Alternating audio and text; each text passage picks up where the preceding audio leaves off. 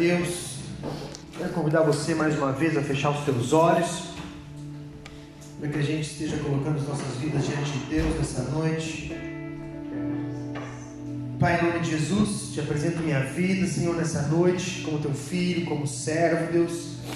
Te peço que a compreensão dos céus, a compreensão que é espiritual, a compreensão que vem do teu espírito, Pai, possa pairar sobre nós essa noite possa fluir o teu discernimento, Pai, para que nós possamos receber essa palavra, Deus, para que tudo aquilo que será ministrado aqui nessa noite, Pai, não seja algo vazio, não seja algo humano, não seja algo de homens, mas que seja algo, Pai, diretamente do teu trono às nossas vidas, Pai. Deus, em nome de Jesus, eu te peço, Pai, que toda, toda resistência, Pai, toda fortaleza, Senhor, colocada sobre este lugar, sobre as nossas mentes, sobre o nosso coração, Pai, seja derrubada em nome de Jesus para que a tua palavra encontre, Senhor, um campo fértil, Deus, uma terra fértil, boa, para ser, Senhor, ministrada, para ser plantada, Pai, e para que venha frutificar, Deus. Em nome de Jesus eu te peço, Pai, livra-nos de todo roubo do inimigo, Pai, toda estrutura maligna, Pai, forjada para nos roubar a tua palavra, espírito de distração, de, de racionalização, Pai, por muitas vezes que vai contra a fé, Deus, eu te peço, Pai, anula, Pai, impede, Deus toda ação do inimigo, Pai. Que essa palavra, Deus, ela seja usada, Pai, para dar um start nas nossas vidas, para nos ativar espiritualmente, Pai, para que possamos, Deus, andar de fé em fé, de glória em glória, experimentando o Teu reino, experimentando aquilo que é eterno, experimentando aquilo que dura para sempre, Pai, aquilo que o homem não rouba, aquilo que a ferrugem não corrói, aquilo que a traça não corrói, Pai, em nome de Jesus, Pai. Nós te pedimos, Deus, se conosco nessa noite, Pai. Ministra as nossas vidas, Pai. Nós te adoramos e te exaltamos, porque Tu és digno, Tu és santo, e somente a Ti nós, nós adoramos a Tua face e nós buscamos nessa noite, em nome de Jesus. Amém. Amém. Glória a Deus. Quero convidar você a abrir a sua Bíblia em Mateus capítulo 11. Mateus capítulo 11, verso 12.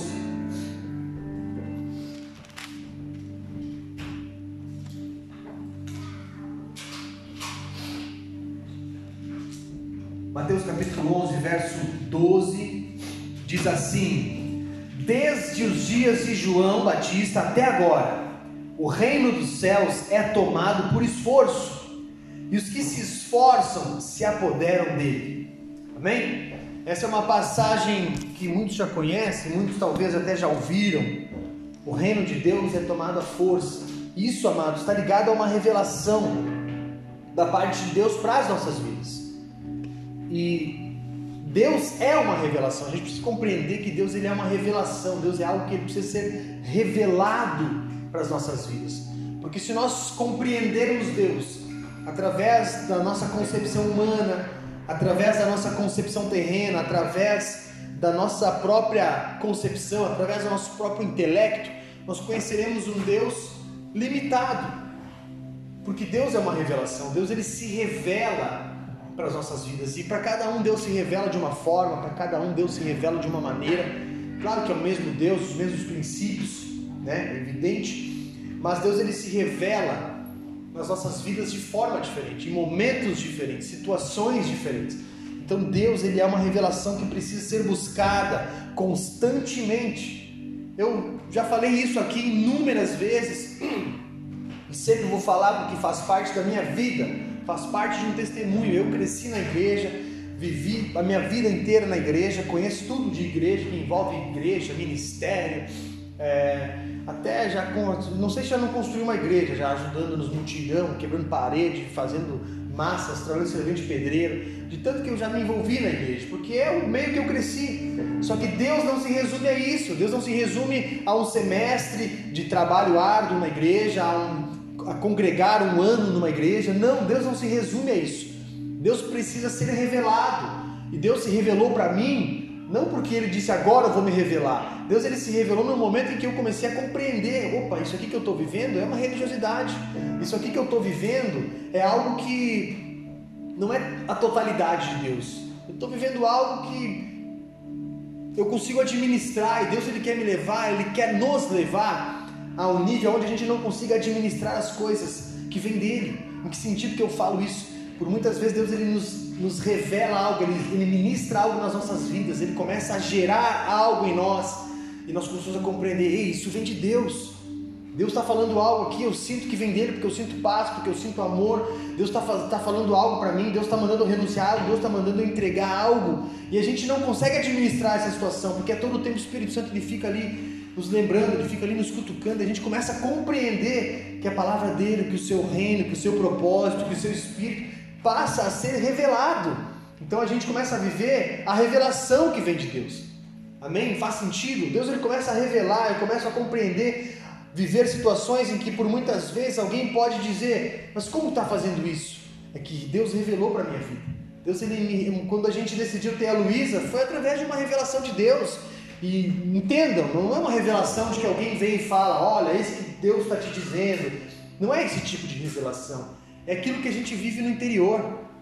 É aquilo que a gente vive no nosso íntimo, na nossa vida pessoal com Deus, aquilo que Deus vai revelando de forma pessoal para cada um de nós. Então, quando a gente decidiu ter a Luísa, a Dani falou para alguém: Não, Deus me ministrou, que está na hora de nós ter um filho. Foi algo revelado, foi algo que Deus declarou, que Deus liberou. Como assim? Deus falou? Ouviu uma voz? Não exatamente uma voz audível, mas algo ministrado no coração. Então, se nós não buscarmos essa essência revelada, a palavra revelada de Deus, nós corremos o risco de viver um evangelho alicerçado naquilo que por muitas vezes nós achamos. Eu achava muita coisa com relação a Deus, eu achava muita coisa com relação à igreja. E por muitas vezes o que nós achamos está ligado também àquilo que os outros falam. Então alguém disse algo e eu acho que aquilo é verdadeiro, alguém disse algo e eu acho que é isso. Mas quando Deus revela algo para nós, quando a gente compreende a essência daquilo, a, a dinâmica do reino muda, a perspectiva, a ótica espiritual que nós temos a respeito de Deus, ela muda. Então a gente não fica uma temporada na igreja, a gente não fica um tempo ali, ah, gostei, ah, hoje não sei. A gente vive uma profundidade, porque é revelado, nós compreendemos. O povo no Antigo Testamento e até nos dias de hoje estava acostumado a ouvir e a esperarem naquilo que os profetas estavam dizendo. A única coisa que o povo conhecia a respeito de Deus era aquilo que os profetas falavam, era aquilo que alguns profetas, algumas pessoas, alguns homens revelavam da parte de Deus. Então você imagina um monte de gente totalmente dependente de dois ou três, de algumas pessoas que eram escolhidas, que eram separadas para falar: olha, Deus está dizendo isso, Deus está falando aquilo, Deus está mandando não sei o que.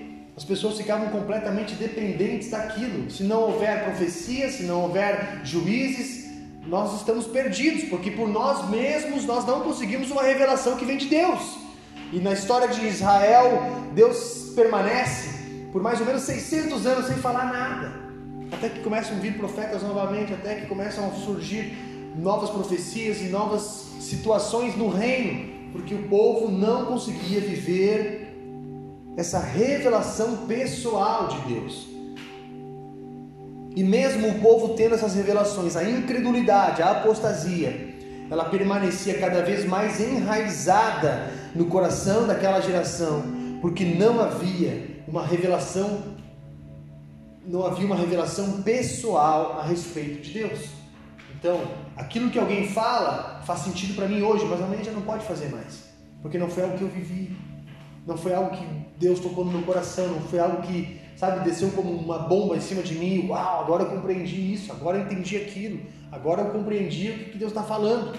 Eu sempre usei um versículo, o apóstolo Paulo escreve aos Coríntios, se não me engano, que na verdade não é Coríntios, não vou lembrar agora qual é a passagem exata, onde ele fala que Deus pode fazer infinitamente mais do que aquilo que nós pensamos ou imaginamos, de acordo com o poder dele que em nós está. Eu sempre tive a compreensão de que isso era a respeito de finanças. Então, se eu olhasse um carro e eu pensasse assim, ah, esse carro aí eu consigo comprar. Não, mas Deus pode fazer infinitamente mais. Ah, eu quero uma casa. Daí eu pensava, não, mas Deus pode me dar infinitamente mais do que essa casa. Eu olhava uma roupa, não, mas Deus pode me dar infinitamente mais. Eu olhava meu salário e tudo eu aplicava infinitamente mais de Deus. E não está errado. Deus pode fazer, amém? Só que eu limitava o infinitamente mais de Deus aquilo. Então Deus pode me dar uma casa infinitamente melhor do que eu quero. Deus pode me dar um carro infinitamente melhor, mais caro, mais confortável do que eu quero. Só que um dia eu estava lendo aquilo, estava pensando e estava vivendo já algumas coisas com Deus. E eu pensei assim, Deus, eu estou vivendo isso agora, com tão pouco esforço da minha parte, quanto mais Deus não pode fazer? E ali, naquele momento, essa palavra se revelou para mim. Então eu entendi que, de acordo com o poder de Deus que em mim opera, eu posso viver infinitamente mais. Só que isso está ligado a um nível espiritual, está ligado a dimensões espirituais. Então, se hoje nós estamos aqui em 5, 6, adorando a Deus, cultuando Ele nessa salinha, pela 8 por 5, amanhã nós podemos estar num prédio, porque Deus pode fazer infinitamente mais, de acordo com o poder dele que está em nós. E essa é a revelação de Deus. É isso que Deus deseja fazer. Poxa, minha família podia viver em paz, podia viver bem, mas de acordo com o poder de Deus que está em mim, de acordo com a fé de Deus que está na minha vida, minha família pode se converter e eu posso declarar que eu e minha casa serviremos ao Senhor. Essa é uma revelação que vem de Deus, e quando a gente vive essa revelação, nós não nos contentamos mais em que o meu pai e minha mãe parem de brigar. Não, eu quero que eles vivam uma vida de amor, eu quero que eles vivam uma vida de paz, que eles se posicionem, que eles declarem que Jesus é o Rei, porque isso foi revelado à minha vida. Então essa revelação precisa alcançar outras vidas. Então essa revelação que vem de Deus precisa transformar essas vidas. O que nós vivemos com Deus de forma pessoal fundamenta a nossa fé. Guarda isso no seu coração. O que fundamenta a nossa fé, o que enraiza o nosso tronco em Deus, não é aquilo que nós vivemos apenas através dos outros, através da igreja, através de um DVD, através de uma pregação, através de um louvor que a gente ouve quando corre, através de uma ministração. Não, o que fundamenta a nossa fé com Deus é o que nós vivemos de forma pessoal com Ele. Guarda no teu coração essa frase, eu vou repetir. O que nós vivemos com Deus de forma pessoal fundamenta a nossa fé. Ah, mas quem que disse isso? Eu vivi. Mas quem que falou isso? Eu experimentei, Deus revelou para mim. Quando? Quando eu estava buscando a Ele, quando eu estava no momento de dificuldade, quando eu estava lendo a Sua palavra, no momento que eu adorava Ele, Ele revelou algo para mim. Ele me fez compreender que o momento que eu estou vivendo é um momento passageiro. Foi revelado. Então as pessoas podem até botar descrédito. Elas podem até dizer, tá, mas tu está fadado a isso. Tu não tem mais para onde correr. Não, mas Deus revelou na minha vida. No momento de adoração, momento de intimidade, momento em que eu corria, momento que eu andava de bicicleta, momento que eu saía para botar o lixo lá fora, e que eu estava em sintonia, em conexão com Deus, buscando uma direção, buscando uma resposta, Ele revela isso à minha vida. Ele revela isso para mim. Porque é justamente isso que fundamenta a nossa fé, uma revelação pessoal, uma revelação íntima de cada um. E é assim que a gente se torna uma igreja forte espiritualmente, é assim que nós nos tornamos filhos de Deus e, e chegamos à estatura de Jesus. Amém? Em Mateus 11, 13, um versículo à frente ali, diz assim: Porque todos os profetas e a lei profetizaram até João. O que, que essa palavra quer dizer? O que, que Jesus, aqui quem está falando é Jesus. E Jesus acabou de dizer que desde os dias de João Batista até agora, o reino, do, o reino dos céus é tomado à força, e os que se esforçam se apoderam dele, porque todos os profetas e a lei profetizaram até os dias de João. A nossa independência espiritual, ela começou quando nasceu João Batista. A nossa maioridade, ela iniciou nesse tempo. Por isso, olha para a pessoa que está do seu lado e diz assim: Você já é de maior. Você já é de maior. Nós já somos de maior, nós já atingimos a maioridade. E o que, que isso quer dizer? O povo estava totalmente dependente daquilo que os profetas falavam, daquilo que a lei dizia. Essa era a Bíblia deles. Isso era o que eles tinham como norte, isso era o que eles tinham como, como âncora para a vida deles. João Batista ele foi enviado para preparar o caminho de Jesus, para anunciar aqueles, para anunciar aquele que haveria de vir para salvar a terra e para livrar as vidas do jugo da lei e das práticas religiosas. O João Batista ele veio para dizer assim, ó, eu estou vindo aqui para anunciar um cara que está vindo depois de mim. E esse cara que vai vir, ele vai transformar, ele vai mudar a nossa realidade, ele vai mudar a perspectiva, ele vai transformar a ótica, ele vai, vai causar um reboliço aí, ele vai mudar, vai quebrar o sistema. Tá vindo um cara aí, esse é muito maior que eu. Eu batizo com água, eu sou gente boa, mas vai vir alguém que batiza com fogo, batiza com o Espírito Santo. Tá vindo, tá falando de Jesus, porque João Batista, ele vem para ser o, o, o, cara que, faz, que faria o merchan de Jesus. Ele vem para falar, ó, tá vindo aí esse cara vai transformar a nossa ótica, ele vai transformar a nossa realidade. Então, até João Batista, as pessoas estavam presas àquilo que alguém liberava. Estavam ali, meu, dá uma palavra, diz algo, o que, que Deus tem para a nação, o que, que Deus vai fazer, e essa guerra, vamos vencer ou não vamos? Chama o profeta, ei Samuel, vamos ou não vamos? Não sei, vamos, vamos fazer um sacrifício aqui para ver o que, que Deus vai dizer. Totalmente dependentes disso. Alguém tinha que interceder, alguém tinha que ser intermédio, alguém tinha que ser uma ponte entre Deus e essas pessoas, como se fosse o porta-voz, né, o embaixador. Só que quando João Batista vem, isso muda. E Jesus declara: todos os profetas e a lei profetizaram até aqui, até João. Agora a coisa vai mudar, porque eu vou vir com um novo tempo, vou trazer uma nova estação sobre a vida de vocês. Em Mateus capítulo 3, quem tem sua Bíblia pode abrir. Quem não tem, diz: me dê uma. Naqueles dias apareceu João Batista pregando no deserto da Judéia e dizia: Arrependei-vos, porque está próximo o reino dos céus. Porque este é o referido por intermédio do profeta Isaías. Vós que clama no deserto, preparai o caminho do Salvador, endireitai as suas veredas. Perceba que o próprio João Batista era fruto de uma profecia. Isaías profetizou a respeito de João Batista. Ele falou: Vós que clama no deserto, preparai o caminho do Senhor, endireitai as suas veredas. E João Batista era aquele que preparou o caminho do Senhor. Então João Batista usava, no versículo 4, usava João vestes de pelo de camelo e um cinto de couro, e a sua alimentação eram gafanhotos e mel silvestre. Então saíam a ter com ele em Jerusalém toda a Judéia, toda toda Jerusalém, saíam a ter com ele toda Jerusalém, toda a Judéia e toda a circunvizinhança do Jordão, e eram por ele batizados no rio Jordão, confessando seus pecados. Vendo ele, porém, que muitos fariseus e saduceus vinham ao batismo, disse-lhes: Raça de víboras, quem vos induziu a fugir da ira vindoura? Produzi, pois, frutos dignos de arrependimento, e não comeceis a dizer entre vós mesmos: temos por pai a Abraão, porque eu vos afirmo que destas pedras Deus pode suscitar filhos de Abraão. Já está posto o machado à raiz das árvores. Toda árvore, pois, que não produz bom fruto é cortada e lançada no fogo. João Batista ele tinha uma linha, uma linha, uma, uma linguagem que muitos não compreendiam. Muitas pessoas iam ao deserto. João Batista ele vocês percebem que João Batista ele se vestia com pelo de camelo, cinta de couro e se alimentava de gafanhoto e mel silvestre. Esse cara maluco, eu fico imaginando um cara com uma. Tipo o Homem das Cavernas, aquele lá, o Capitão Caverna, era o Capitão Caverna, cabelão, pele queimada no deserto, boca seca, porque pela alimentação, de repente magrinho, com uma roupa ali feita com pele de camelo, um cinto de couro, comendo gafanhoto e mel, e dizendo: Arrependei-vos, raça de víbora, está chegando o reino dos céus, o machado já está posto à raiz da árvore. E a árvore que não der frutos vai ser cortada e colocada no fogo. Sabe por quê? Porque os profetas, a lei, tudo isso vai passar. As coisas vão mudar a partir de agora.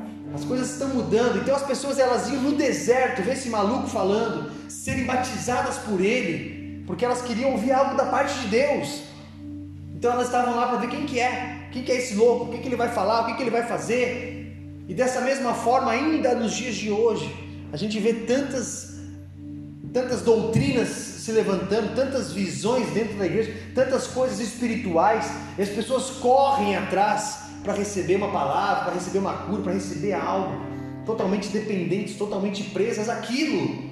João Batista ele inverte o discurso que era pregado até o momento. A sua mensagem principal era arrependei-vos. João Batista chamava as pessoas para o arrependimento. O reino está próximo. Vamos se arrepender, as coisas estão mudando. Nós precisamos nos arrepender das nossas práticas, nós precisamos nos arrepender dos pecados cometidos, nós precisamos nos arrepender da maneira que viemos até aqui, porque o reino de Deus está próximo. Em outras palavras, ele estava dizendo: Jesus vai ser revelado, Jesus vai se revelar. E as coisas irão mudar, as profecias já se cumpriram, os sacrifícios já não têm mais valor algum. As penitências, os dogmas, as liturgias, elas já não se achegam mais até Deus. Deus não recebe mais essas práticas porque são vazias. A lei será cumprida e o relacionamento, a revelação e a entrega, acompanhadas do arrependimento, serão que vão permanecer a partir de agora. João Batista mudou o discurso. As pessoas vinham, recebiam algo, voltavam, espalhavam, a circunvizinhança vinha, era batizada, mas o discurso dele era: se arrepende, as coisas vão mudar, se arrepende, as coisas vão ser transformadas. E ele era fruto de uma profecia. João Batista era fruto da profecia de Isaías. Ele muda o discurso, ele transforma a ótica espiritual, ele muda aquilo que era ministrado até o momento e começa a falar algo novo, começa a falar algo novo que as pessoas não compreendiam. E durante esse processo, perceba que até os fariseus iam ter com Jesus, com, com João Batista. No verso 7, ainda ali em João 3, diz: Vendo ele, porém, que muitos fariseus e saduceus vinham ao batismo, disse-lhes: Raça de víboras, quem vos induziu a fugir da ira vindoura? Eles iam por medo, eles iam lá para ver o que estava acontecendo, mas eles não se arrependiam no interior. O coração deles estava totalmente distante, então eles iam lá. Vamos ver o que está pegando aqui, vamos ver o que esse cara está falando. Vamos ver quem que é esse cara, esse maluco aí, está batizando as pessoas, está falando de um novo tempo, o reino está próximo. Será que é ele que é o Messias? Será que não é? O que, que, que esse cara está falando? Só que João Batista ele ia no coração. Ele falava, não, se arrependam, produzam frutos dignos de arrependimento. Quando vocês produzirem um fruto que diga, pô, esse cara se arrependeu, esse cara mudou. Aí você começa a viver um arrependimento genuíno, aquilo que Deus procura, aquilo que Deus espera. Sabe por que, que muitas vidas estão estão totalmente travadas espiritualmente em Deus porque elas não se arrependem. Elas erram, elas falham, elas pecam, elas vivem uma vida totalmente desregrada e quando elas têm a oportunidade de serem ministradas por Deus, de serem ministradas pelo Espírito Santo, elas não se arrependem. Elas permanecem no orgulho. Só que o que a palavra fala do orgulhoso? Que Deus ele rejeita o orgulhoso. Deus rejeita o orgulhoso. O que aconteceu com Saul? Saul foi ungido rei de Israel, o primeiro rei da história de Israel mas ele era orgulhoso. Deus o rejeitou pelo seu orgulho, pela sua vaidade. Começou a oferecer sacrifício sem a permissão de Deus. Começou a perseguir Davi, se enlouqueceu por orgulho, porque Davi foi levantado no lugar dele pelas suas falhas, pelos seus erros. Ele não teve a condição de se arrepender e dizer: Deus, eu me arrependo. Eu errei, eu falei, eu me distanciei de ti. Eu preciso voltar às primeiras práticas. Eu preciso voltar ao primeiro amor. Eu preciso voltar a me relacionar contigo. E muitas pessoas vivem nessa prisão, elas vivem presas a, a esse orgulho e elas dizem assim: Eu não volto para a igreja porque lá eu fui ferido, porque lá eu isso, porque lá não sei o que, porque a palavra que ela fala não é verdade, porque isso. Elas começam a desqualificar o reino, elas começam a desqualificar a igreja, elas começam a falar mal do pastor, elas começam a, a botar rótulos na igreja. Só que o relacionamento é pessoal. O que, que, o que, que João Batista está falando para esses caras aqui? Meu, se arrependam, porque as profecias vão passar. Se arrependa porque está vindo um tempo que vai ser tu e Jesus. Vai ser tu e esse novo tempo. Porque se nós colocarmos as nossas, as nossas expectativas em homens, se nós depositarmos todas as nossas esperanças em homens, nós vamos nos frustrar. Nós vamos nos frustrar. Eu chego aqui na igreja todo domingo para ministrar uma palavra, eu fico, Deus, que as vidas venham, que as pessoas venham sedentas por uma palavra, mas a minha expectativa precisa estar em Deus. Vocês vêm aqui para receber uma palavra que vem de Deus, mas eu posso frustrar. Essa é a dinâmica. É, nós somos humanos, nós somos carnais, nós somos falhos, somos pecadores. Por isso, as nossas expectativas têm que estar em Deus. Quando nós voltamos nosso coração para Deus, nós compreendemos. A igreja é o lugar onde nós somos ativados, onde nós exercemos o nosso ministério, é a casa onde Deus ele libera a cura, libera a unção, onde nós nos alinhamos, servimos uns aos outros. É um mandamento. Caso contrário, como um, um fruto vai como que um, um, fruto vai dar fruto se não tiver na videira, se não tiver na árvore? Não, não vive, não sobrevive. Precisa estar na árvore, precisa estar na videira para dar frutos. Então, o discurso de João Batista era de arrependimento e ele conhecia o coração daqueles que iam até ele não por arrependimento, mas iam por curiosidade, iam porque queriam ver o que estava acontecendo, não iam dispostos a viver uma transformação, não iam dispostos a viver algo novo. Eles iam porque vamos lá ver o que está pegando, vamos lá ver o que vai acontecer. Só que o machado já estava posto à raiz. Por isso, o momento do arrependimento, o momento de nós revermos as nossas falhas, o momento de nós olhar para o nosso coração, o momento de nós olhar para aquilo que nós estamos oferecendo para Deus, é agora, é hoje, porque a gente já vive um tempo em que as profecias já passaram, tudo já se cumpriu, o machado já está posto à, à raiz, só falta mesmo a árvore cair, porque a coisa tá, já, já andou, já andou. E João Batista era muito incisivo quando ele dizia: Arrependei-vos, raça de víboras. Quem vos induziu a fugir da ira vindoura? Quem vos induziu? Um profeta? Um homem? Um pastor? Um líder? Um, um presbítero? Um diácono? Um missionário? Quem? Ou foi o próprio Deus? Ou foi o Espírito Santo que ministra nas nossas vidas? Eles iam não porque Deus tinha mandado, não porque eles olhavam por dentro de si e pensavam: meu, meu coração está sujo, eu tenho que ir lá ver o que, que tem, eu preciso lá receber uma palavra, preciso, preciso ser transformado, preciso ser liberto, preciso ser limpo. Não, eles iam lá para ver o que estava acontecendo. Mas o arrependimento que deveria ser acompanhado não ia, não ia. E João Batista ele insistia naquele discurso: se arrependam, se arrependam. João confrontava os fariseus, porque ele sabia que eles não estavam se arrependendo verdadeiramente. Eles até se batizavam, mas não se arrependiam. Os seus frutos não mostravam isso. Não havia frutos de arrependimento. Não havia frutos de arrependimento. Eles ainda estavam à procura de uma palavra, de um profeta, estavam cegos espiritualmente e completamente presos à religiosidade. Nós passaremos, o que a gente está falando aqui passará, o que a igreja tem feito até aqui passará, mas a verdade absoluta de Deus não passará. A religiosidade que cega as vidas, a idolatria, o pecado, tudo mais que prende as vidas, o orgulho, a vaidade, isso vai permanecer e vai ser exposto quando? Quando o resto passar. Quando a verdade de Deus vir, quando o reino de Deus for estabelecido de uma forma, né, através da sua vinda, através da sua volta. E ainda nos dias de hoje, a mensagem de João Batista ela continua a ecoar espiritualmente em nossas vidas. Ainda hoje a mensagem chamando ao arrependimento verdadeiro, ela continua sendo pregada. Mas a realidade é que poucos têm vivido isso de forma genuína. Muitas pessoas elas estão presas à revelação que vem de outros e não à revelação que vem de Deus. Não uma revelação pessoal, não aquilo que Deus revelou, aquilo que Deus liberou para minha vida, aquilo que Deus colocou no meu coração. Nós estamos presos aquilo que vem dos outros. Ainda em Mateus, capítulo 11, verso 7, voltando para o texto que nós lemos por primeiro. Mateus 11, do 7 ao 13, diz assim: Então,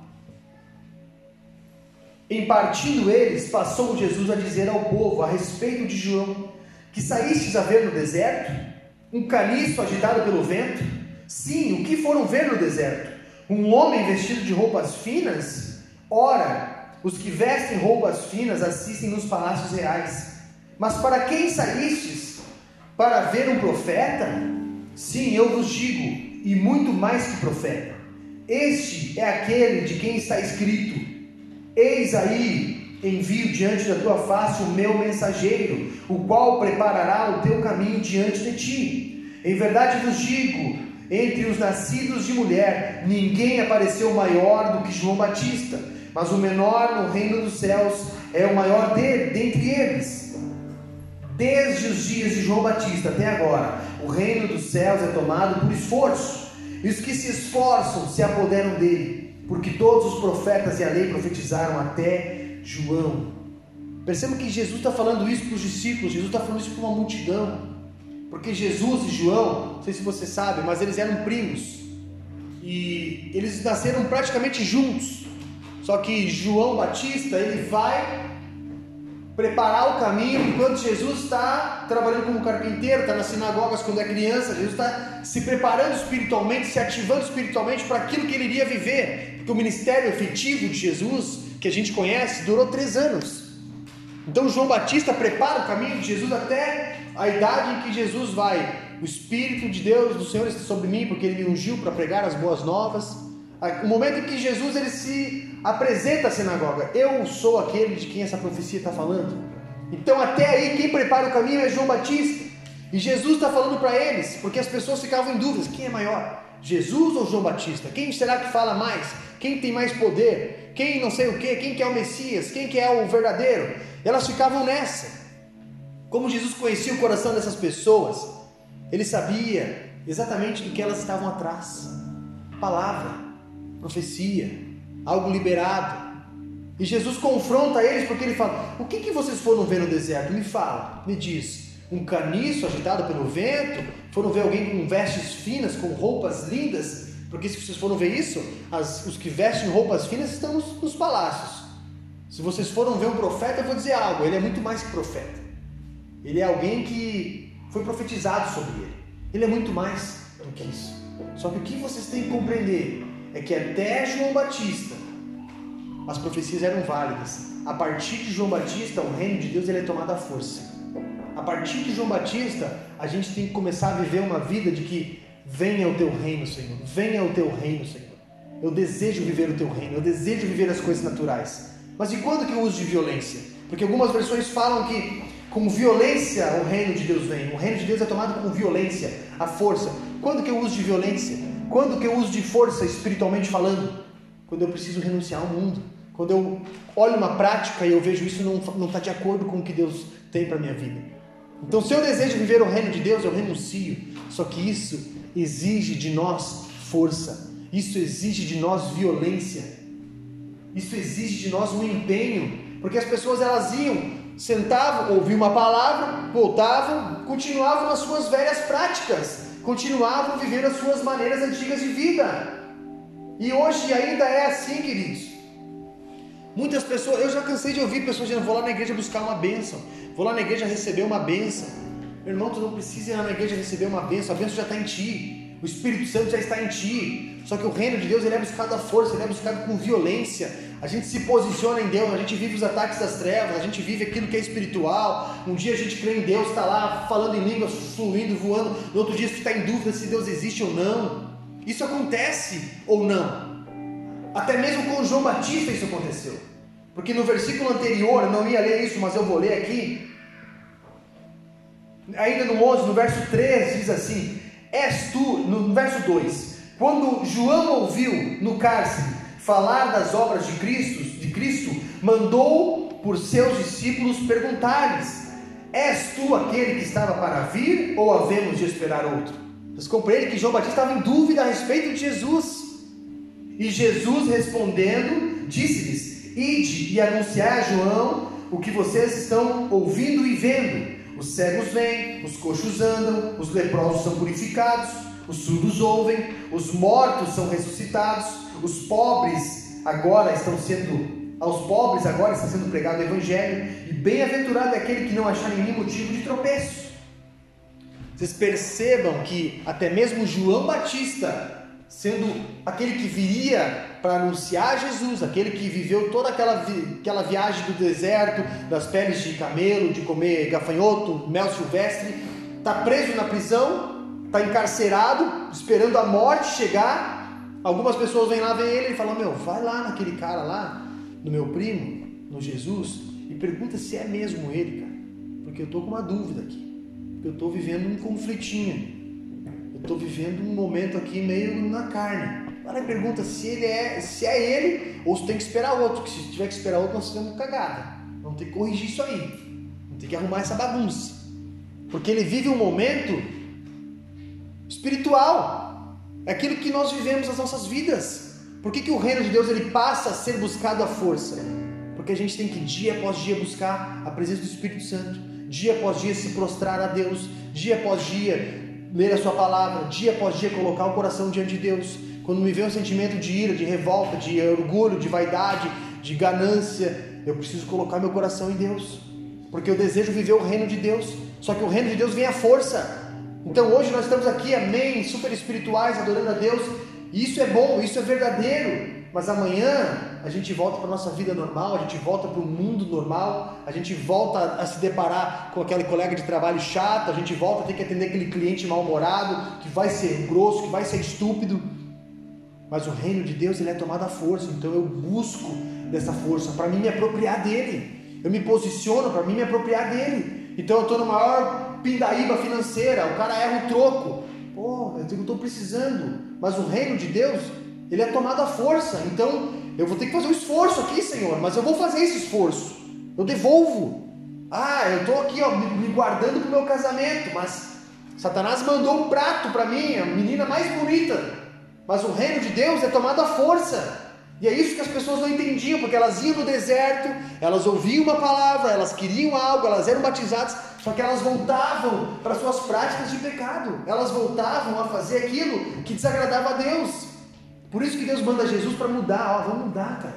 Vamos mudar, porque assim, ó, já estou cansado de ofertas, isso não chega mais até mim, isso está vazio, as pessoas não compreendem mais. Vamos ter que mudar, porque está errado. E as pessoas elas esquecem que o reino de Deus é tomado à força. Pô, então quer dizer que eu tenho que ir da Frederico Westphalen a Porto Alegre, acordar às três da manhã, ir lá no congresso, ouvir lá os caras pregar, voltar, chegar no outro dia às três da manhã sem dormir 24 horas. Para quê? Se eu posso ligar a TV e ouvir uma palavra, porque o reino de Deus é buscado à força e aqueles que usam dessa violência se apropriam dele. Isso está ligado a princípios em Deus, isso está ligado a uma visão espiritual, isso está ligado a uma paternidade, isso está ligado a, a, a, por muitas vezes, a umas conexões que o reino de Deus usa para nos conectar com um propósito maior. Vou dar o exemplo do Felipe, vem embora para o Frederico para trabalhar. Eu já falei isso para ele, o propósito de Deus não era trabalho, o propósito de Deus era ativar ele espiritualmente, era colocar ele de volta nos caminhos. Olha, é aqui, ó, não estou falando do ministério em si, mas por muitas vezes é a palavra que Deus usa, é as pessoas que Deus usa, é o lugar que Deus usa para nos colocar de volta no lugar em que a gente estava. Quando o Bola de Neve veio para Frederico, veio de que forma?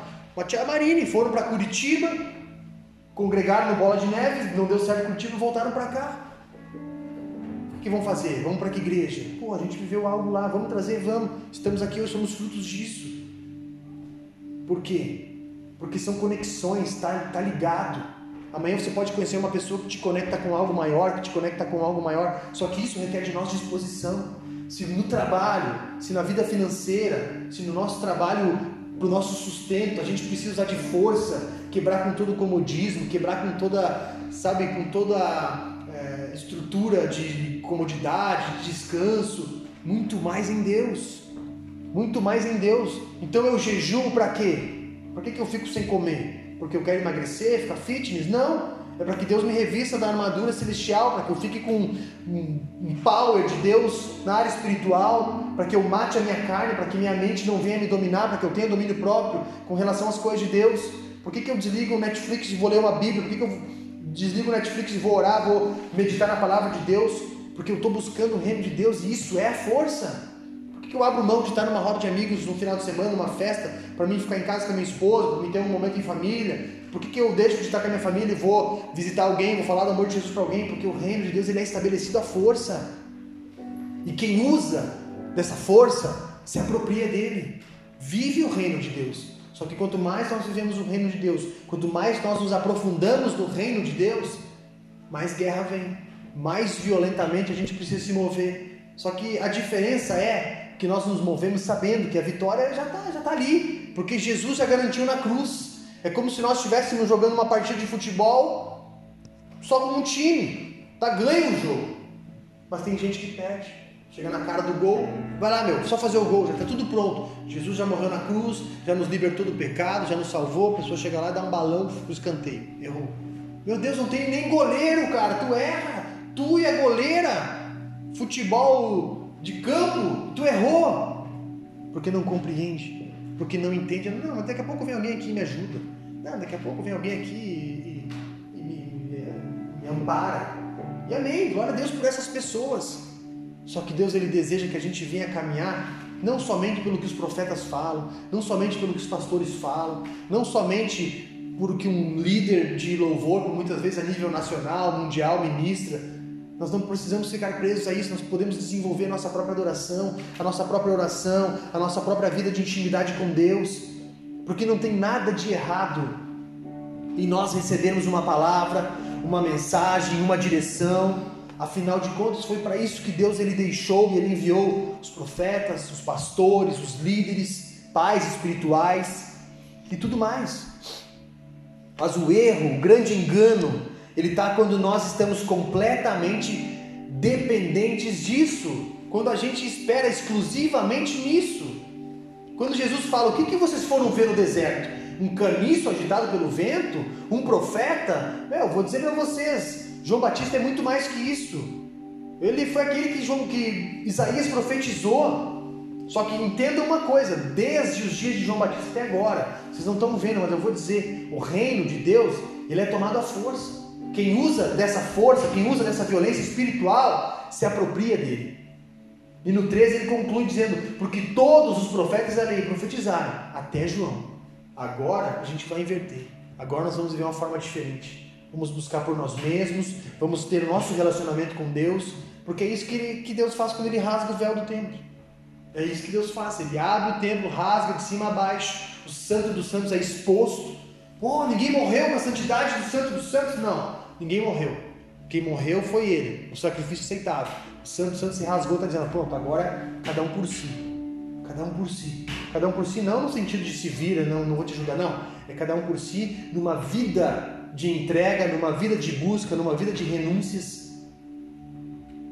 Agora a gente precisa fazer aquilo que que vai ser revelado para nós. A revelação da parte de Deus é o que fundamenta a nossa fé. Revelação pessoal da parte de Deus. Quando nós vivemos revelações pessoais em Deus. Revelação pessoal em Deus. Se eu jogo qualquer um aqui em casa, não é crente, está lendo a Bíblia, começa a ler, começa a buscar, começa a buscar, puf, revelou eu jogo, cara, que amanhã essa pessoa está numa igreja adorando a Deus. O que, que houve, meu? Cara, tá lendo a palavra lá e Deus me deu um entendimento aqui de algo.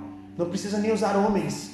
Não precisa nem usar um de nós aqui. Pode usar a própria palavra, o próprio Espírito Santo.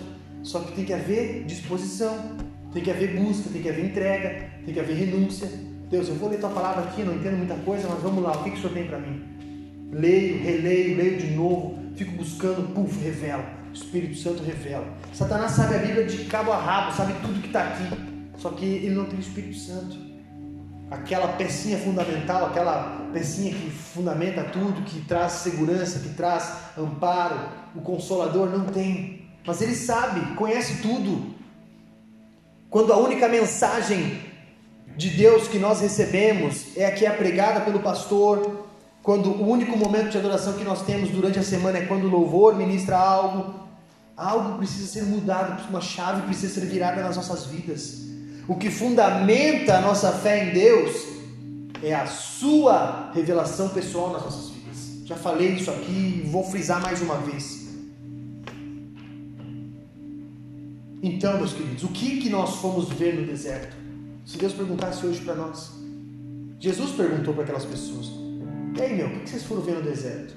Vocês chegaram agora, né? Estão cansados, todo mundo com calor, com fome, com sede, cheio de roupa, né? Para se proteger do calor do deserto.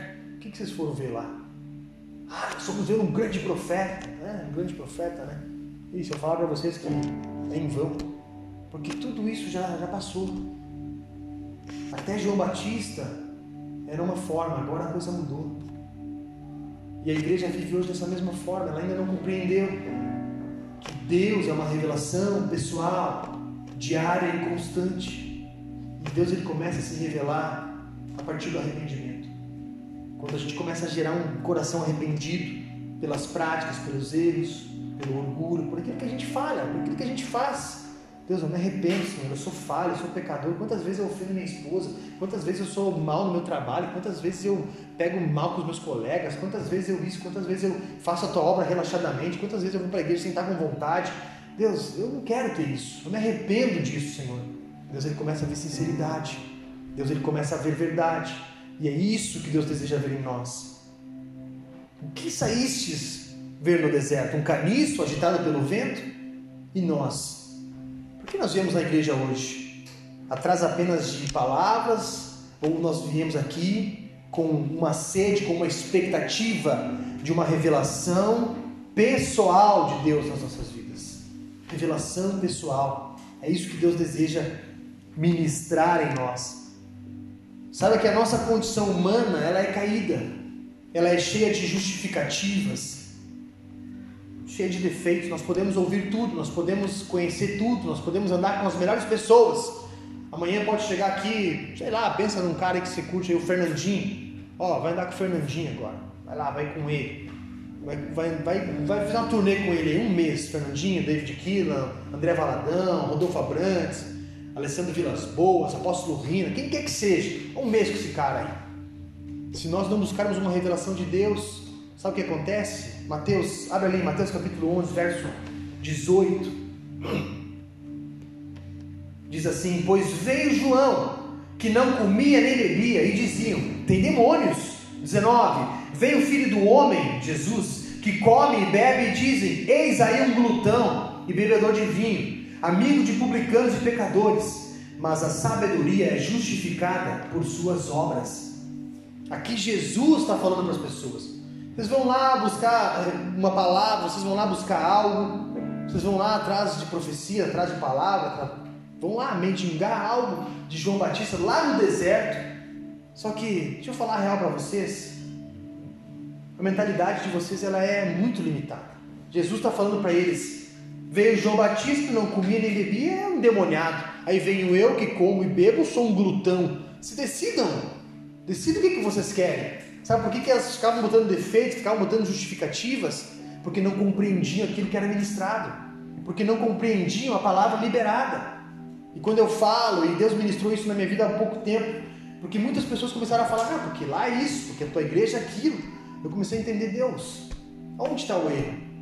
Porque a, palavra que é ministrada para mim, para minha vida, porque quando eu vou preparar essa palavra, onde eu estava lá preparando a palavra, está pegando fogo no, no quartinho lá. Fui preparar ontem de tarde, geralmente eu preparo no domingo antes de ir para igreja, mas ontem tive um tempo livre antes de correr, fui preparar.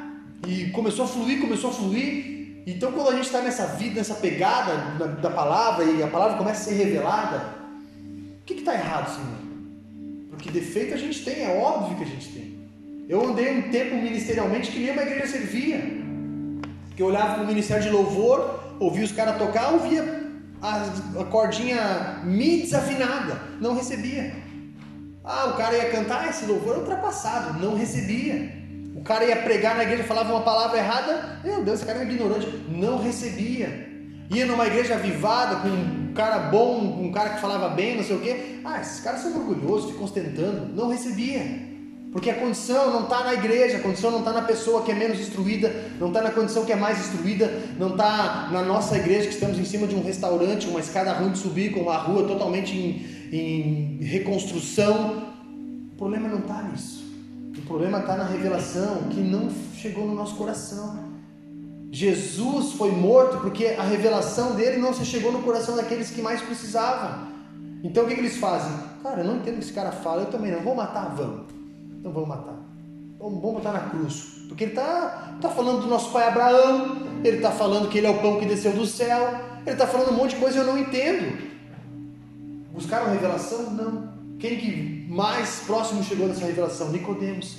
Vai ter com Jesus, mas vai à noite, está com medo das pessoas, do que vão achar que, que Jesus fala? Ó, oh, meu, tem que nascer de novo. Se tu não nascer de novo, não vai ver o reino dos céus. Um nó na cabeça do cara. Mas como que eu vou nascer de novo? Se eu sou velho já, vou, vou entrar no ventre da minha mãe de novo? Não, Nicodemo, tem que nascer na água do Espírito. Puf, mais um nó na cabeça do cara. Não entendia. Eu aposto que Nicodemo deve ter chegado em casa e ter ficado, cara, nascer de novo, nascer da água do Espírito. Isso precisa ser revelado para mim. Eu preciso viver essa revelação, senão eu não vou nascer de novo. Então, quando ele começa a olhar para dentro de si, começa a se corrigir, começa. Porque a gente não nasce de novo. A gente só se corrige. A gente nasce de novo num sentido espiritual. Pô, eu nasci de novo, cara. Eu era uma pessoa extremamente irada, eu era uma pessoa revoltada. Deus transformou meu caráter. Deus transformou minha vida. Eu era uma pessoa que não honrava pai e mãe. Deus me transformou. Hoje meu pai e minha mãe são tratados como rei. Ah, eu não honrava meus irmãos, não brigava. Hoje eu honro os meus irmãos, eu amo os meus irmãos. Eu nasci de novo. Não fisicamente mas espiritualmente, algo foi gerado de dentro para fora. Então Jesus fala: João não come não bebe, é um endemoniado. Eu como, sou glutão. Se decidam. Vocês estão procurando o quê? Alguém que agrade? E Jesus foi morto porque eles esperavam alguém que viria como rei.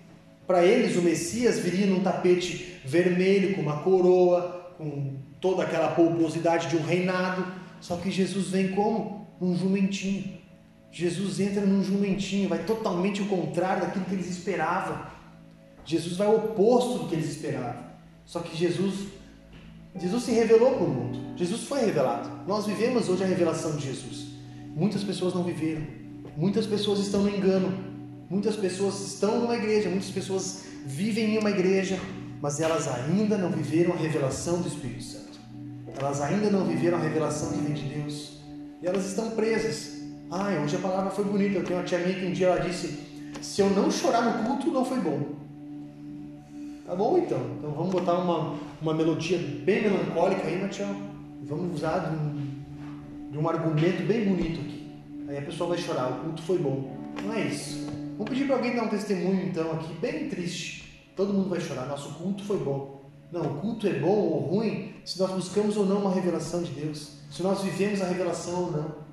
Porque o reino de Deus, ele é tomado à força. E a gente precisa se apropriar dele. Quando nós o buscamos à força, a nossa ótica espiritual é alterada. A nossa ótica espiritual é transformada. Sabe por que, que Jesus disse que não existe profeta na sua terra? Porque as pessoas olhavam para ele com os olhos naturais. Meu, Jesus, nossa, que palavras lindas. Ô Jesus, vai lá em casa tem uma cadeira para te consertar. A minha mesa está meio desnivelada, vai lá arrumar para mim. Jesus está falando de vida eterna, Jesus está falando de amor, Jesus está falando de um recomeço, está falando do reino que está por vir. Ô Jesus, minha porta lá está rangendo, vai lá arrumar para mim lá. Porque ele não é o carpinteiro? Ele é o carpinteiro. Não olhava aquilo que estava dentro dele, não conheciam a essência de Jesus. Não existe profeta na sua terra. Porque as pessoas elas olham para as nossas vidas e elas nos limitam. Elas olham para nós e aquilo que Jesus fala a respeito aqui, ó, de João Batista. João não come e não bebe, é o endemoniado. Ah, eu como e bebo, então agora eu sou um glutão. Então as pessoas elas olham para nós por uma ótica natural, por uma ótica humana. E por muitas vezes é nessa ótica humana que nós queremos olhar para Deus. É nessa ótica natural que nós queremos olhar para Deus. Ah, então Deus não fez? Então tem algo errado com Deus, porque eu pedi, mas por muitas vezes Deus está nos testando, está nos levando para um novo nível. Poxa Senhor, mas eu estou pedindo aqui ó, uma namorada, estou pedindo uma noiva, estou pedindo uma esposa, estou pedindo um emprego melhor e não vem. O que está errado? Deus está nos testando. Algo precisa ser revelado nesse processo. E durante esse processo, Deus revela. Durante o processo, Ele deseja mudar, alterar a nossa ótica espiritual. Mateus 11, do 12 ao 15, que nós lemos anteriormente, eu vou ler mais uma vez, diz: Desde os dias de João Batista até agora, o reino dos céus ele é tomado à força. E no 14 ele fala: E se quereis conhecer ele mesmo é Elias, que estava para vir. Quem tem ouvidos para ouvir, ouça. Nós tomamos o reino de Deus à força quando usamos de uma visão espiritual com relação às coisas que nos rodeiam. Antes de João Batista, o povo era guiado, orientado e ficava totalmente na dependência dos profetas e dos homens da lei. E o resultado disso foi que todos realizavam coisas das quais eles não compreendiam. Adoravam a um Deus que não conheciam, ofereciam sacrifícios para cumprir um ritual e não por um arrependimento. Quando Jesus vem, esse ciclo é alterado, o reino de Deus passa a existir e quem o busca com violência se apropria dele. Quando buscamos uma revelação e uma compreensão pessoal sobre Deus, nós estamos buscando o seu reino quando andamos contrário a este mundo, quando nós andamos na contramão do mundo, ah, nós estamos muito novo para casar, mas eu vou casar, sabe por quê? Porque eu quero andar em santidade com Deus, porque eu quero andar na contramão do mundo. Pô, mas tu vai casar, tu não tem nada, eu sei, mas você paga um preço. Eu vou pagar um preço, vai ser difícil, vai ser doloroso, mas eu estou buscando o reino de Deus. Eu preciso usar de violência, eu preciso usar de força. Quando nós vencemos a nossa timidez, a nossa incredulidade, quando nós quebramos com a dureza do nosso coração e levantamos as nossas mãos para adorar a Deus, nós estamos buscando o reino de Deus à força. Tem pessoas que levantar a mão, abrir a boca para cantar e para orar é a maior dificuldade, é uma condição natural, mas quando eu rompo com isso, eu estou buscando o reino de Deus à força. Eu estou vencendo os meus limites, eu estou superando as minhas dificuldades, aquilo que eu tenho como limite. Eu até aqui eu vendo, aqui eu não vou mais. Bom, mas o reino de Deus fica pro lado de lá. Então eu vou ter que usar de força, eu vou ter que usar de violência, eu vou ter que me desprender disso, vou ter que correr na contramão do mundo. E violentamente, porque isso requer um esforço pessoal, um comprometimento pessoal. Chega de profetas, profecias, isso é, é bom, é ótimo, mas nós não, não podemos nos mover somente por isso, nós precisamos nos mover por aquilo que é pessoal, por aquilo que Deus revelou na minha vida, que me faz ficar aqui, nem que caia as paredes, fique só o chão, mas eu vou estar aqui, porque Deus revelou para mim algo forte, algo verdadeiro. Quando Jesus, depois vamos, vamos numa passagem aqui depois para encerrar. Nós nos tornamos maduros espiritualmente quando nós vivemos uma revelação pessoal com Deus. E ao ver, ao viver isso, nós permanecemos nela permanecemos buscando diariamente, constantemente, mais daquilo que vem dele. Jesus perguntou à multidão: O que vocês foram ver no deserto? E hoje ele nos pergunta: O que nós viemos ver aqui? Devemos buscar uma revelação pessoal? Quando nós vivemos uma revelação pessoal em Deus, quando nós vivemos esse nível de revelação em Deus, nós vivemos aquilo que Jeremias viveu Deixa eu encontrar aqui a passagem de Jeremias que me veio agora.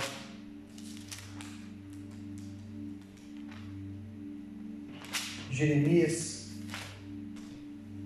capítulo 20, para nós encerrarmos.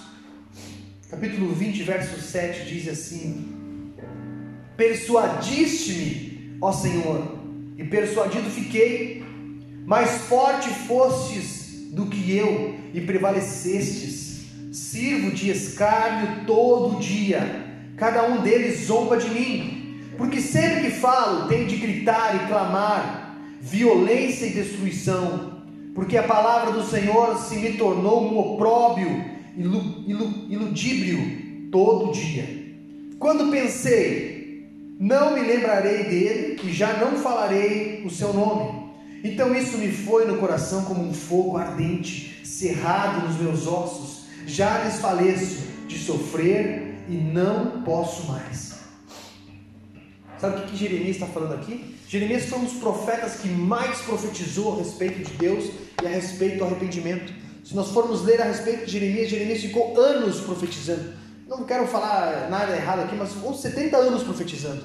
E o povo zombava dele todo o tempo. Ele era louco. Esse cara é louco. Esse cara é louco. E ele precisava usar de violência, ele precisava falar cada vez mais, cada vez mais, cada vez mais, porque quanto mais ele falava, parece que mais distante o povo ficava. Até que chegou um momento que Jeremias pensou: Meu, quer saber? Não vou mais falar. Vou ficar quietinho, vou ficar Zé Fininho, tá bom. Já falei o que tinha que falar, né? Não querem receber, não querem ouvir, tá bom. Só que o que, ele fala aqui no verso 9? Quando pensei, não me lembrarei dele e já não falarei no seu nome. Então isso foi como um fogo ardente cerrado em meus ossos. Tinha um fogo dentro dele. É isso que ele está dizendo. Meu, quando eu pensei que eu ia parar de falar de Jesus, um fogo se ardeu dentro de mim. Eu não posso parar. Eu não posso parar de falar de Jesus. Eu não posso parar de profetizar. Eu não posso parar de falar ao povo. Porque o povo não compreende, não foi revelado para eles, mas foi revelado para mim. E essa revelação é que queima dentro de mim. É essa revelação que queima em meus ossos. É essa revelação. Então, meu irmão, quando nós vivemos uma revelação de Deus, quando nós vivemos a intimidade com Deus. Pode se levantar as dificuldades, pode se levantar o mundo, pode se levantar as dúvidas, pode se levantar qualquer coisa. Mas foi revelado. Tem como desrevelar algo? Alguém me responde: dá para desrevelar algo? Ah, revelei, desrevela. Não dá. Foi revelado, já era. Já sei, tá aqui, ó, tá guardado. Se alguém descobrir a senha do Facebook aqui, dá para trocar, né? Vai lá e troca. Beleza, resolveu. Mas com Deus não dá. Revelou, revelou. Estou sabendo, Senhor. É esse o caminho. Está aqui, ó. Esse é o posicionamento que tu quer de mim. Então está aqui, ó. Estou aqui o homem que tu deseja de mim. Estou aqui, sou eu a mulher que tu deseja que eu seja. Estou aqui, ó, a esposa que tu espera que eu seja, o marido que tu espera que eu seja. Está aqui, ó, sou o funcionário que tu deseja que eu seja, para que o teu nome seja glorificado. Ah, alguém falou algo lindo lá, complemento com aquilo que já foi revelado. Ah, Deus, foi, nossa, uma palavra mesmo, complementa com aquilo que já foi revelado. Se não entendi, se não compreendi, vamos buscar revelação. O povo ia ver no deserto, ah, é um endemoniado, vamos lá ver Jesus. Né, mas isso aí come demais, é um glutão, não foi revelado. Jesus estava se revelando, meu, eu sou filho de Deus, cara, eu vim do céu. O cara lá é profeta, ele foi profetizado por Isaías, vocês não estão vendo, meu. Vocês estão presos ao que ele está falando, mas não estão vendo a história. Vocês não estão compreendendo aquilo que foi profetizado. Então, até aqui, as profecias vieram, mas agora, agora vamos ver o momento da revelação. Agora nós vamos viver aquilo que é pessoal. Quando nós vivemos o pessoal em Deus, aquilo que eu falei, a gente pode viver tudo. As pessoas podem chegar, pode chegar aqui o Estado Islâmico, cada um com uma faca na mão, vamos decapitar. Quem aqui que vai ser decapitado primeiro? Eu, porque eu fui, porque a palavra de Deus foi revelada para mim. Ah, mas o que foi revelado? Foi revelado que se tu cortar minha cabeça amanhã eu vou estar no paraíso com o Senhor. Então vai lá, fia bem essa peixeira aí. O que foi revelado. Isso é loucura para o mundo. Isso é loucura. Pô, tu vai casar com 19 anos? Eu casei com 19 anos. Pô, cheirando a leite, minha, minha chefe falava, né? Vai casar cheirando leite, nem sabe o que vai fazer, nem sai das fraldas ainda. Eu, tudo bem, o dia que eu sair das fraldas eu vou estar com a minha casa, vou estar com os meus filhos, vou estar com a minha vida encaminhada. Quanto mais cedo eu me posicionar, mais cedo eu vou ver o propósito de Deus. Hoje eu estou com 28, esse mês eu faço 29. Talvez, se eu não tivesse me posicionado lá atrás, estaria começando agora, procurando uma menina, vamos ver com o que, que eu vou casar. Sou o maior galinha dessa cidade, todo mundo me conhece as meninas já sabem quem que eu sou, e aí? Do que que valeu? Do que que valeu? Nada. Alguém falou assim, por que tu vai casar tão cedo, meu? Eu falei, quanto mais cedo eu casar, quanto mais cedo eu começar minha vida, mais cedo eu vou ver os propósitos de Deus. Mais cedo eu vou ter as coisas, mais cedo eu vou ter minha casa, ter meu carro, mais cedo. Tudo bem, Deus tem um tempo para cada um, Deus tem um momento para cada um. O meu tempo era aquele, eu vai ou não vai? Vou ficar namorando sem propósito? Não sou louco. Eu sei minha condição humana, Sou carnal, vou ficar namorando sem propósito? Não. Então o que vamos fazer? Vamos casar. Ah, depois da faculdade. Sonha.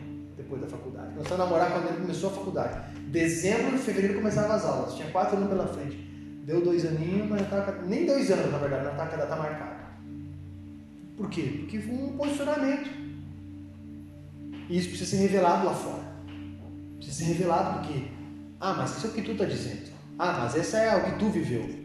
Mas se Deus revelar no teu coração aquilo que Ele pode fazer através desse posicionamento, tu vai amanhã lá comprar as alianças, tu vai amanhã lá se acertar com teu pai, tu vai amanhã lá pedir perdão para tua mãe, tu vai amanhã lá eh, terminar esse namoro que não dá em nada, porque foi revelado.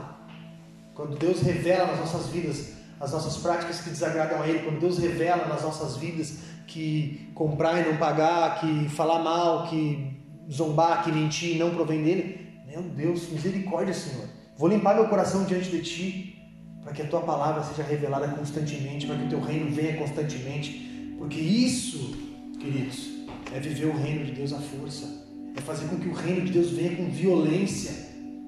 Eu já falei aqui, vou falar mais uma vez, nós poderíamos pregar sobre tantas coisas. Ah, amanhã eis que vejo um carro novo para ti, Felipe, lá na garagem que está desocupada lá. Ah, amanhã, Vini, vai um cara lá fazer uma tatuagem de 5 mil reais contigo. Uau!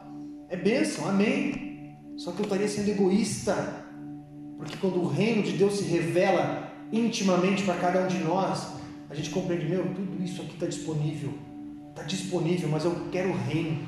Senhor, eu quero o teu reino. Então, quando eu ando em direção ao teu reino, cuide do resto para mim. E aí se cumpre aquela palavra que Jesus fala: buscar em primeiro lugar o reino de Deus e a sua justiça, e as demais coisas vão sendo acrescentadas as demais coisas vão sendo acrescentadas. Quando eu casei, nós ganhávamos 600 reais cada um, pagar aluguel e ir no mercado. Como é que eu vou fazer? Todo mundo diz: tu não vai conseguir viver, meu. Mulher gosta de viver bem, mulher gosta de se vestir bem. Como é que tu vai fazer? Tu, nem profissão tu tem. Eu me posicionei, Deus, eu não quero andar em pecado, eu quero andar de acordo com a tua palavra, eu quero andar de acordo com o teu reino. Então, Senhor, faz, faz acontecer. Quando eu saí da minha igreja, ah, pastor, me abençoa aí que eu quero ir para outro ministério, Deus tem falado comigo, botou a mão na minha cabeça, vai, vai na paz. Mas estou até hoje esperando que eu volte. Eu saí de repente minha, no meu ímpeto, na minha força, na minha condição, mas havia algo gerado dentro de mim. E esse posicionamento permanece. Então assim a gente vai vivendo o reino de Deus à força. Porque quantas vezes, falo por mim, já vivi situações de parar, de desanimar, de desistir, de retroceder, porque eu olho, quando eu olho para a minha condição humana, quando eu olho para a minha condição intelectual, quando eu olho para aquilo que eu compreendo da palavra, quando eu sento lá para fazer uma palavra não sei o que, que eu vou pregar, Meu Deus, manda um aí, Senhor. Pô, tem tanto cara bom aí no bola de neve, meu. Olha aí os caras, manda os caras aí para ajudar. Deus fala, não, é contigo o negócio. Vai lá. É a força, é na violência, é na porrada. Então eu vou dizer uma para vocês aqui já, para nós fechar. Então já, vou, já vamos adorar a Deus. Nossa igreja é uma cultura de guerra. 20 anos bola de neve, se você falar com qualquer louco aí, é testemunho louco. Ninguém vai dizer, ah, eu cheguei lá de Ferrari, Deus me abençoou, eu já tenho minha mansão. É, é guerra, meu. Pode até ter, mas é na guerra, é no, no sufoco. É sendo caluniado, sendo roubado, sendo botado para trás, mas é no sufoco, posicionado em Deus. Pô, me chegou uma oportunidade de não sei o que, mas era ilícito, eu me posicionei, não aceitei. Deus honrou. Então a gente tem uma visão, é cultura de guerra. Sabe o que é cultura de guerra? A gente vive em guerra espiritual. E nessa cultura de guerra eu aprendi algo esse tempo atrás com o meu pastor, quando eu fui lá chorar as pitangas ele falou, meu, cultura de guerra, então assim, ó, bater muito para apanhar pouco. Quando a gente bate muito, a gente apanha pouco. Eu já treinei jiu-jitsu e muay thai, quem já treinou sabe, né? Tem que bater muito, porque tu vai apanhar. Tu vai apanhar. Mesmo quando sabe que teu adversário vem de uma forma desproporcional, né? É tu e o inferno das trevas. O inferno das trevas. E as trevas, né? Então, quer saber, Satanás? Cada revide que tu der contra mim, eu vou dar dois passos para frente. Vou apanhar, mas vou bater muito também. Então, já que é esse o posicionamento, já que é isso, então tá. Então tu mandou um prato aqui para mim, então beleza. Então agora eu vou olhar o que está de errado aqui e vou botar mais dois fora. Ah, tu mandou isso para mim, listo, então agora aqui eu vou me arrepender com aqueles cinco que eu, que eu roubei lá atrás, vou me arrepender, vou lá e vou ressarcir. É isso aí, esse, isso é o posicionamento de Deus, é buscar força, é isso aí. Ah, eu ofendi não sei ninguém lá, tu criou uma situação, Satanás, então tu quer saber? Ó, me desculpa aí, me perdoa, me perdoa, me perdoa, me perdoa, me acertei com todo mundo. Tá aí, Satanás, tá envergonhado, porque eu me posiciono, porque eu vivo o reino de Deus e é a força. Engulo meu orgulho, engulo, minha, engulo minha vaidade, saio do meu comodismo, venço as minhas limitações, porque o teu nome é glorificado. Amém? Vamos adorar a Deus, senão eu vou ficar aqui a noite inteira. Se você quiser adorar a Ele.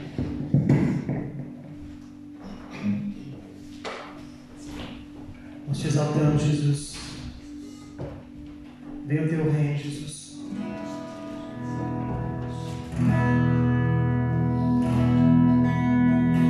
Teus olhos.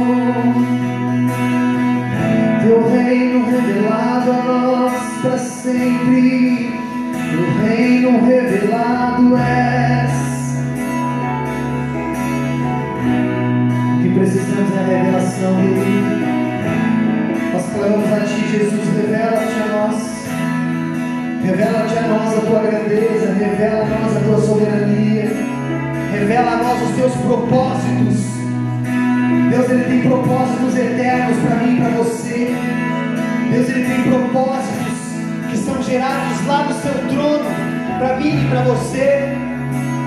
A palavra de Deus fala em Jeremias que quando nós fomos gerados, Jeremias fala que quando ele foi gerado no ventre da mãe, Deus já havia designado profetas nações. Sabe, meu irmão, quando nós ainda éramos um embrião, quando nós ainda não havíamos sido gerados definitivamente, Deus ele já havia olhado para mim e para você, ele já havia gerado algo, ele já tinha pro- programado algo, já tinha projetado algo para nós. Só que a gente tem que buscar o reino de Deus com uma compreensão de que isso vai custar de nós força, empenho, violência. Porque o reino de Deus ele é buscado a força, ele é buscado com violência. E a revelação de Deus não é diferente. Deus ele se revela para as nossas vidas, ele deseja se revelar a mim e a você. Só que isso requer de nós uma revelação. Isso requer de nós um empenho para que a revelação venha, para que o reino venha, para que a sua glória venha, para que o Espírito Santo venha e renove aquilo que já está em nós.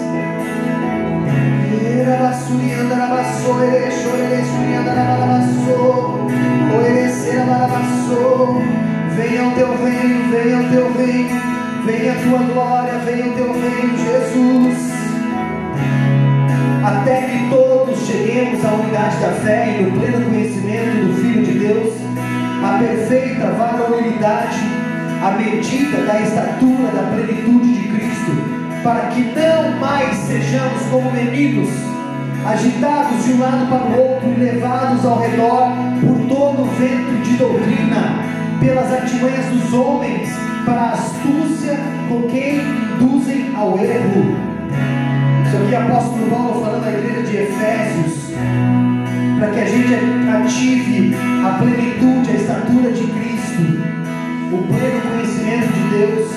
Nós precisamos ser aperfeiçoados, aperfeiçoados como santos, para desenvolver, para desenvolver esse desempenho do serviço, para a edificação do corpo de Cristo.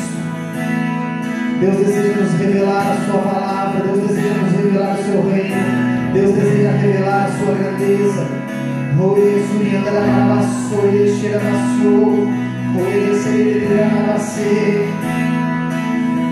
Nós vamos fazer um ato profético aqui nessa noite. Eu quero chamar a Daiane, pode vir, a Neiva, pode vir, a Maria, pode vir aqui. Eu quero que vocês estejam orando nessa noite pela revelação de Deus sobre as nossas vidas, sobre aquilo que foi ministrado. Vocês têm liberdade para orar por uma revelação de Deus.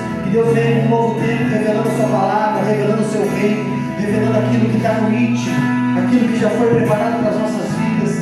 Deixa Deus ministrar algo, deixa Deus falar algo através da sua vida, Neiva. Pode orar em nome de Jesus, tenha liberdade.